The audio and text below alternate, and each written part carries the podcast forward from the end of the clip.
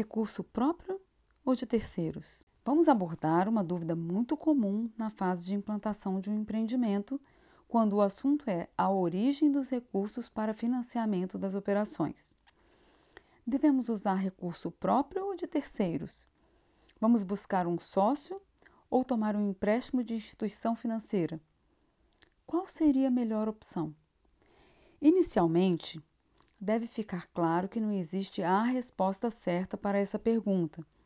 Isso porque não existem empreendedores similares, os negócios diferem entre si e ocorrem constantes mudanças na economia nacional e internacional, fatores esses que interferem nessa tomada de decisão.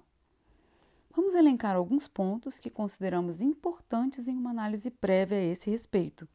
Esses pontos ou princípios podem nortear nossa tomada de decisão, mas certo e errado não existe nesse assunto. A primeira grande pergunta. Vamos lá. Primeiramente e acima de tudo, para saber se devo usar recurso próprio ou de terceiros, é necessário fazer uma estimativa prévia de quanto vou precisar a título de investimento e de capital de giro para a implantação do meu negócio. Mas o que é isso?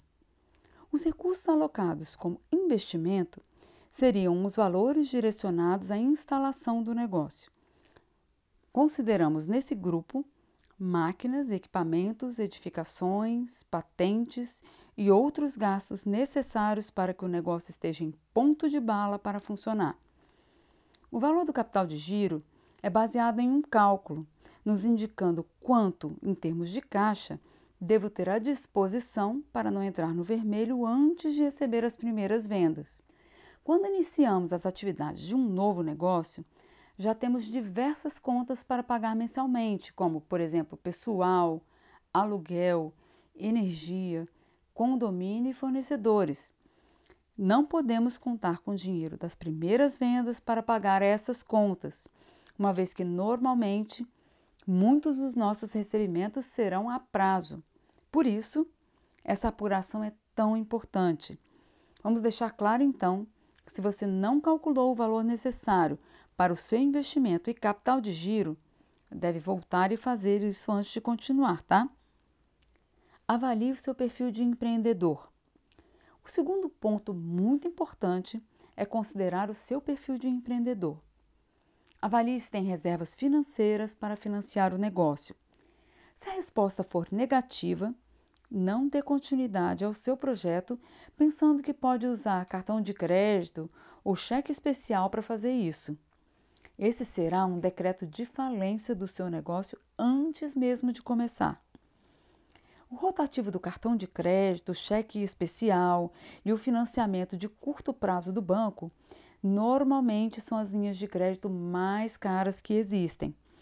Se você for lançando mão delas na necessidade, e nesse caso você vai sim precisar, irá pagar juros tão altos que isso vai comprometer sua margem de lucro.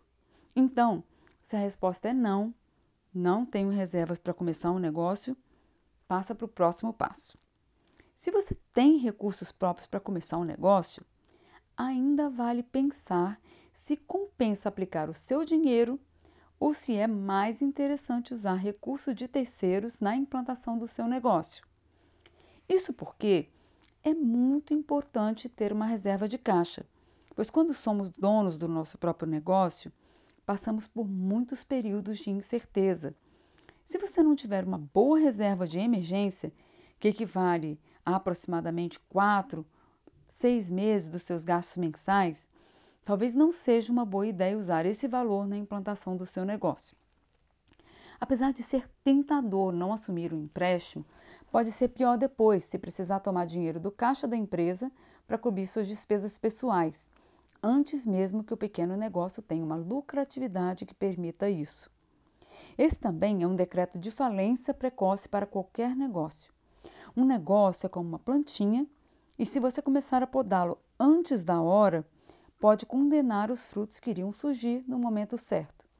Então pense um pouco a respeito, guarde um dinheiro como reserva de emergência para não precisar mexer no caixa da empresa na hora da necessidade, principalmente no início de suas atividades.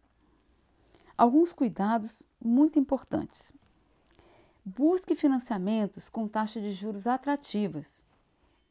Mas devo tomar um empréstimo de terceiros? Isso não é terrível? Devo assumir dívidas? Depende. Se você for uma pessoa desorganizada, que não tem controle dos seus gastos e nem tem a intenção de, de ter um financeiro organizado em seu pequeno negócio, com ou sem empréstimo, você tem grandes chances de se endividar.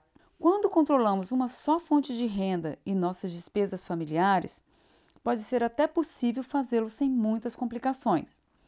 Mas a gestão do financeiro de uma empresa tem muito mais detalhes. Como você vai acompanhar o fluxo de caixa e negociar com os fornecedores se não souber quando suas vendas a prazo entrarão de fato no seu caixa?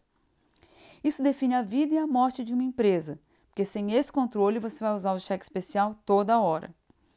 Como saberá se tem lucro ou prejuízo no negócio sem saber os valores de vendas, despesas, custos fixos e variáveis? Se você tem esses controles e se já fez isso antes em um modelo de negócio, plano de negócio ou análise de viabilidade, certamente pode avaliar se pode ou não pagar uma parcela de financiamento mensal. Mas é muito importante avaliar se esse financiamento é barato, ou seja, se a taxa de juros é de fato atrativa porque essa é a grande vantagem de planejar isso antecipadamente. Uma sugestão é buscar junto a entidades como o SEBRAE, o BNDES e outras instituições que estimulam o empreendedorismo quais seriam as fontes mais interessantes à sua disposição. Faça o seu dever de casa e conheça todas as suas possibilidades antes de decidir se vai usar recurso próprio ou de terceiros para financiar o seu negócio. Uma outra opção que nós chamamos de quarta é ter um sócio ou um investidor que disponha do recurso que você precisa para montar seu negócio. Muitos não se agradam dessa possibilidade, mas ela tem lá suas vantagens. Quando você busca um sócio, não paga juros, nem precisa devolver o dinheiro, mas abre mão de uma parte dos lucros e de parte do controle da empresa. Isso tudo pode ser negociado entre as partes, mas o mais comum é que esse sócio receba uma participação pelo investimento sem se envolver diretamente na gestão. Ele aporta o dinheiro porque acredita no negócio e deseja se beneficiar dos lucros que virão. O risco de ter um terceiro envolvido é que ele pode sim interferir na sua tomada de decisões. Por isso, é fundamental que você conheça essa pessoa e discuta muito bem o papel de cada um na sociedade previamente.